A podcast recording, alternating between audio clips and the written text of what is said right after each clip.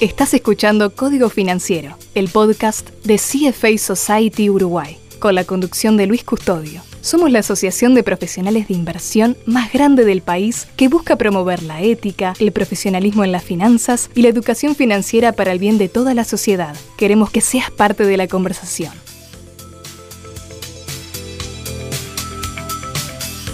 Hola, bienvenidos a una nueva entrega de Código Financiero, el podcast de la CFA Society de Uruguay. Soy Luis Custodio y les propongo en este episodio conversar acerca de la generación Z y las finanzas. Esto es Código Financiero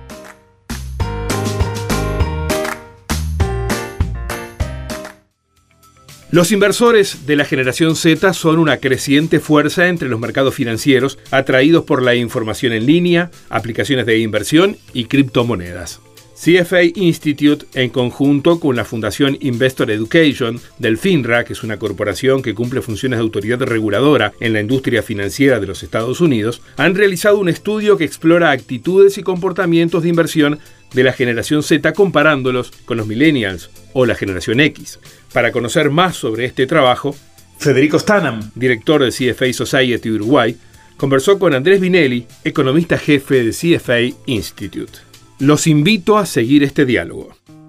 Quizás, eh, para poner un poquito de contexto, capaz que está bueno comenzar haciendo una breve explicación eh, sobre cuál fue el objetivo y sobre qué versó un poco ese trabajo. Cómo no, muchas gracias Federico por, tenerme aquí en el podcast y saludos a, toda, a toda la audiencia. Nosotros en CFA Institute creemos en que las finanzas pueden ser de utilidad para la sociedad en, general. Y una de las tendencias que hemos notado era que, las nuevas generaciones realmente enfocan los temas de inversión de manera eh, distinta a los que peinamos más canas. Y eso nos, llevó a acercarnos a otra organización, FINRA, que también trabaja en, cuestiones eh, financieras, para entender un poquito más en qué manera exactamente los inversores más jóvenes eh, miran el mercado, cómo se informan y cómo toman decisiones a la hora de, pensar en el futuro. Y entonces nos pusimos a hacer un proyecto que mirase a las nuevas generaciones en comparación con otras partes del mercado para ver si realmente eran diferentes. Y sí, y sí, estas nuevas generaciones piensan distinto y están muy informadas, Federico.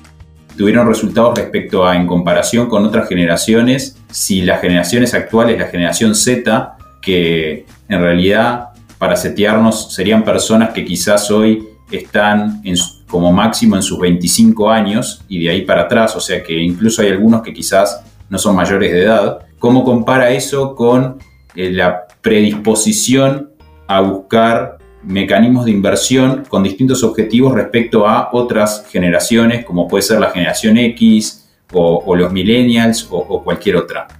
Estamos eh, ante una generación que parece ser eh, distinta en varios aspectos. Nosotros efectivamente miramos eh, a la generación Z en particular, a la generación Z mayor de edad, gente entre 18 y 25 años. No vimos a la gente que es menor de edad, pero también comparamos con los millennials que vienen después y la generación X y, notamos algunas diferencias importantes. Eh, para empezar a hablar, y esto nos sorprendió, más de la mitad de las personas que, fueron entrevistadas ya eh, participan en el mercado, están invertidos, aunque sea unos pocos pesos, pero participan en el mercado, lo cual es, es muy em, alentador en muchos aspectos. Entonces esa es una primera eh, diferencia y también hay una buena proporción de, ellos que empezaron teniendo menos de 18 años, lo cual es súper interesante.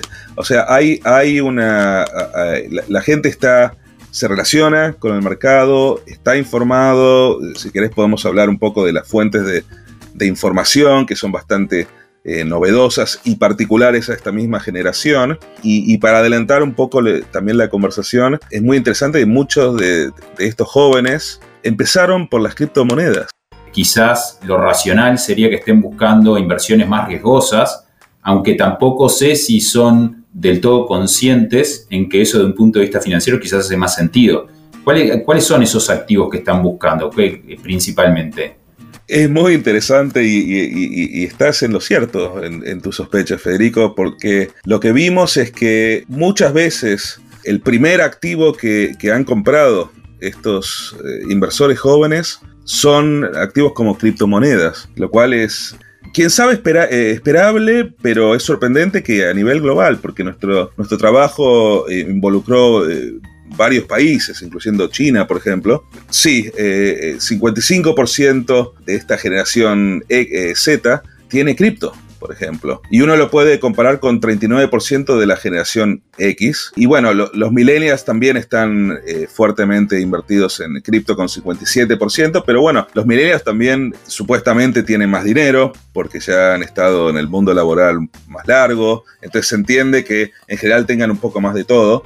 Entonces sí, por un lado las cripto están picando en punta como activo y recién después vienen las, las eh, acciones individuales con 41%. Y, bueno, y ya atrás los, fondos de, eh, mutuales, los ETFs, que fueron tan innovadores, solo tienen 23%. Eso me, me sorprendió a mí. Yo pensé, hubiera pensado que, bueno, los ETFs siendo instrumentos financieros tan especiales por su bajo costo, por su eficiencia eh, impositiva, por la posibilidad de diversificar o de tomar em, partido por, por tendencias muy puntuales, eh, hubieran sido un instrumento eh, muy valorado por esta generación nueva. Y, no lo es tanto, no está en el pole position el ETF, sí, sí lo están las criptomonedas.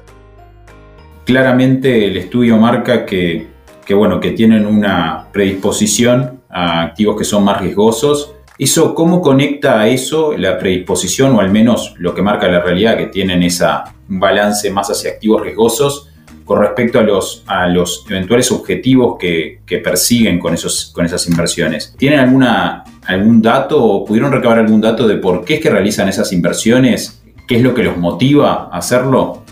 Por lo general, los objetivos de inversión son relacionados a cuestiones de más de corto o mediano plazo. Tiene que ver con, por ejemplo, la posibilidad de viajar, ¿no? Eh, ahorrar para un, para un viaje o invertir para poder eh, disfrutar de, un viaje. Y, también está la, sensación, una, tercera motivación que, es importante es bueno, el miedo a perderse algo que esté pasando en el mercado, lo que llaman el FOMO, el Fear of Missing Out.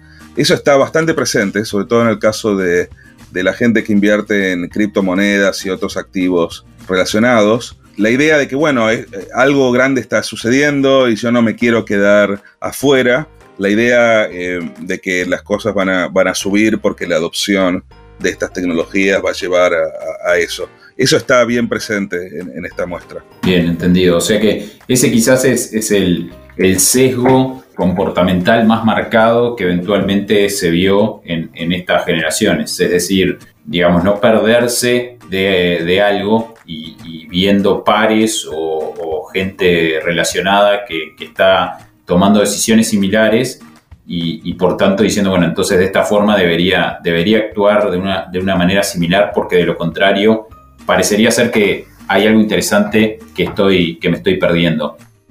Prácticamente dos tercios de, de la gente tiene como motivación la curiosidad y el interés propio en el mercado, lo cual es algo súper eh, importante. Los padres eh, son una referencia indiscutible para esta generación. Los jóvenes de la generación Z tienden a conversar de estos temas con sus padres y muchas veces creen que saben más que, los padres, lo cual, bueno, eh, muchos que somos padres eh, conocemos esa sensación, ¿no? Pero, pero efectivamente eh, esta generación es muy activa, muy proactiva de discutir estos temas, lo cual yo creo que es muy bueno, pues sacarle el manto de misterio y el tabú.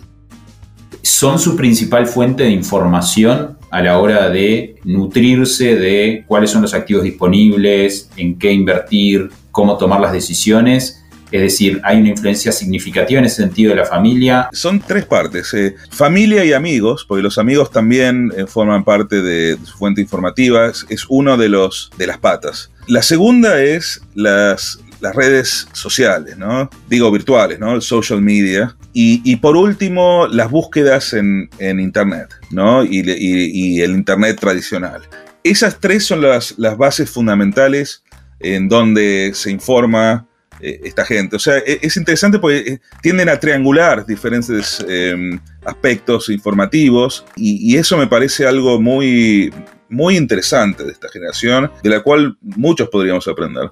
Uno de los temas que, nos llamó mucho la atención es este de las redes sociales y, es un tema sobre el que estamos trabajando y estamos trabajando en un estudio nuevo que quién sabe saldrá en un par de meses, porque estos jóvenes ven mucho en las redes sociales a los llamados influencers, ¿no? Y hay una palabra fea que a mí no me gusta mucho, pero, pero es la que hay, que es finfluencer. Los eh, influencers en temas financieros, finfluencer. Estamos estudiando, eh, estamos haciendo un, estudio acerca de los finfluencers, porque son claves. Esas son la gente que, la cual muchas veces eh, sigue y sería muy importante trabajar en cuál es la calidad que existe en el nivel de, bueno, de docencia o, de falta de docencia dentro de, esos eh, influencers. Porque uno de los datos interesantes de este estudio es que eh, el, lugar donde más miran los millennials para estos temas es, YouTube. Eso a mí me, sorprendió. Pensé que era, bueno, TikTok, o lugares así, y bueno, gracias a Dios creo yo, no se trata de TikTok, sino se trata de YouTube, donde por lo menos uno puede eh, desarrollar ideas de manera un poco más eh, razonable. Eso es una buena noticia, pero por otro lado es el lejano oeste, ¿no? YouTube. Uno puede decir cualquier cosa ahí, entonces lo que estamos viendo es cuál es la calidad de las recomendaciones que se hacen, son razonables, son generales, están tratando de vender algún producto en particular y si, y si lo hacen, existe alguna explicación acerca de los posibles conflictos de intereses. Estos son los temas que, están surgiendo en este nuevo mundo de la generación Z. Pero ahí surge también el desafío, como bien comentás, de, que esas, esas, personas de la generación Z tengan la, la capacidad de discernir y de poder separar lo que es buena información de información de mala calidad, lo que es una sugerencia a invertir en un determinado tipo de producto que quizás no tiene buenos fundamentos, la capacidad de acceder a eh, educación financiera eh, que les permita justamente tener como esa visión crítica de lo que están de, lo que están recibiendo información y cómo están actuando en función de eso. Exactamente, y, aquí yo creo que el la sociedad CFA en, Uruguay puede, puede tener un rol muy activo y ya de hecho lo, tiene, ayudando a establecer un marco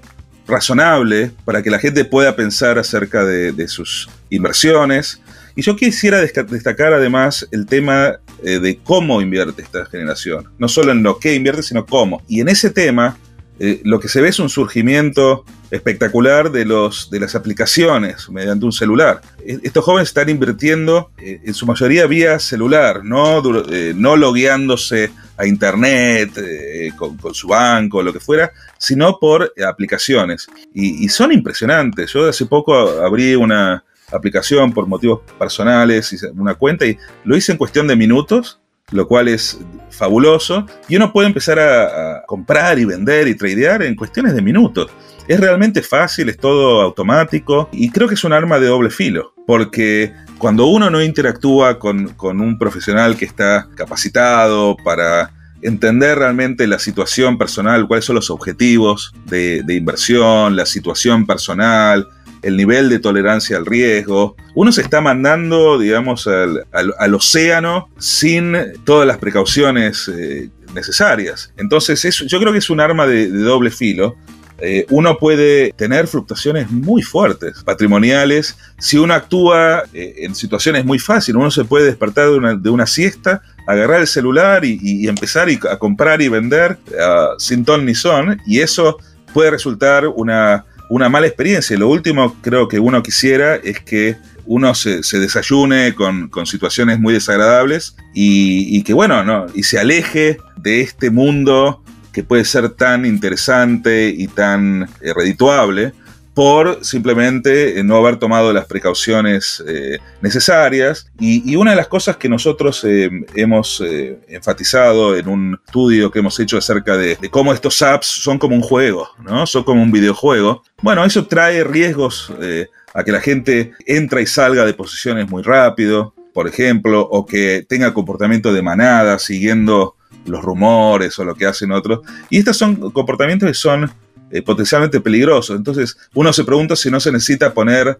algunos lomos de burro en estas autopistas, porque la gente anda un poco rápido. Hay como una delgada línea entre fomentarlo para que puedan tener un acceso al, mercado, pero por otro lado facilita también otros comportamientos que quizás no son los más saludables. Entonces, esos lomos de burro parecerían ser relevantes y creo que la educación financiera seguro que es uno de ellos y podrían buscarse otros también para, poder trabajar y resguardarlos en cierta forma de conductas que puedan ser no sanas del todo. Yo quisiera remarcar, Federico, que este tema de, bueno, ver una recomendación en una app y, actuar rápidamente, es un tema que es universal, no, no, es solo respecto a, esta generación en particular. De hecho, nuestro estudio muestra que, parecería incluso ser mayor la tendencia de, las otras generaciones más veteranas a, ser influidos por, estas recomendaciones. Si uno, cuando uno les pregunta a, las distintas generaciones. Bueno, eh, este app te dio una recomendación. ¿Cuánto influyó en tu decisión? Eh, la realidad es que eh, la generación Z declara que fue menos influenciada que, la, gente de las demás generaciones. O sea, creo que son bastante inteligentes en la manera en que se acercan al, mercado y estos sesgos de comportamiento que tanto nos interesan son, eh, son bastante universales. No, lo restringiría, esto no es una cuestión de, jóvenes, sino que es una cuestión de, cómo somos, cómo estamos cableados como ser humano. Bien, o sea que en resumen, eh, los resultados del estudio parece que tienen luces y sombras, aunque capaz que el balance es eh, que es relativamente positivo o esperanzador del punto de vista de que a medida que veamos generaciones más jóvenes, están más propensas al mercado y eso obviamente de un punto de vista de salud financiera es bueno. Y tampoco parecen estar tan predispuestos a, malas decisiones por el simple hecho de ser jóvenes, sino que buscan sus puntos, sus cables a tierra y sus puntos de contacto para poder tomar la decisión más informada posible. Claro, están triangulando. Son, realmente una generación muy, muy sofisticada, diría yo. Una generación que participa en el mercado de manera mayor a, las previas generaciones.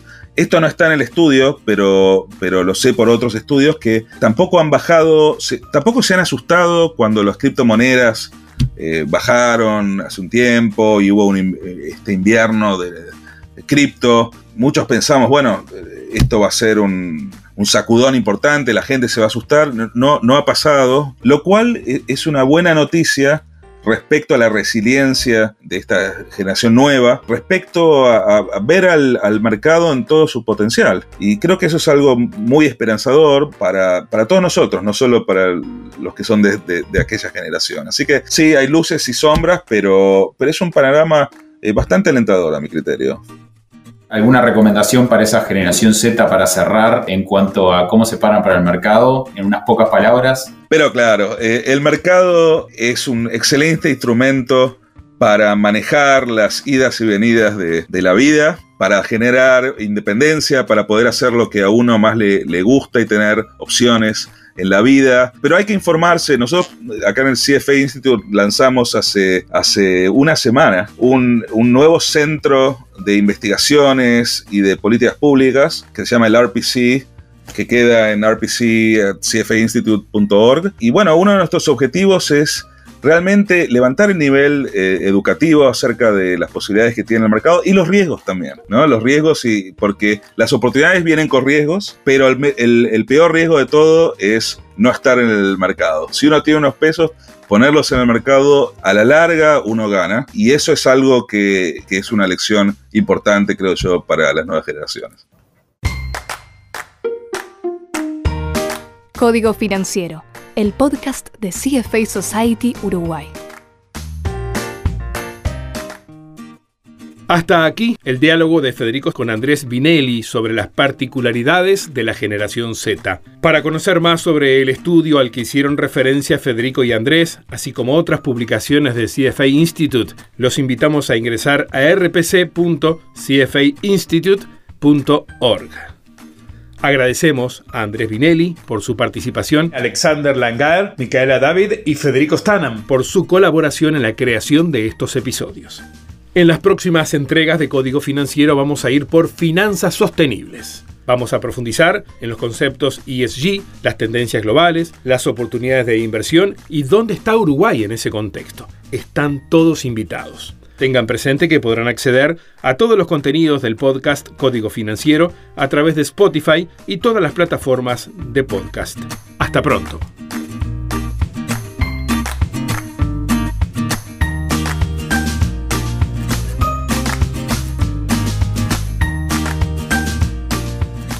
El contenido de Código Financiero es generado por los miembros de CFA Society Uruguay. Producción y diseño de sonido, UICAST.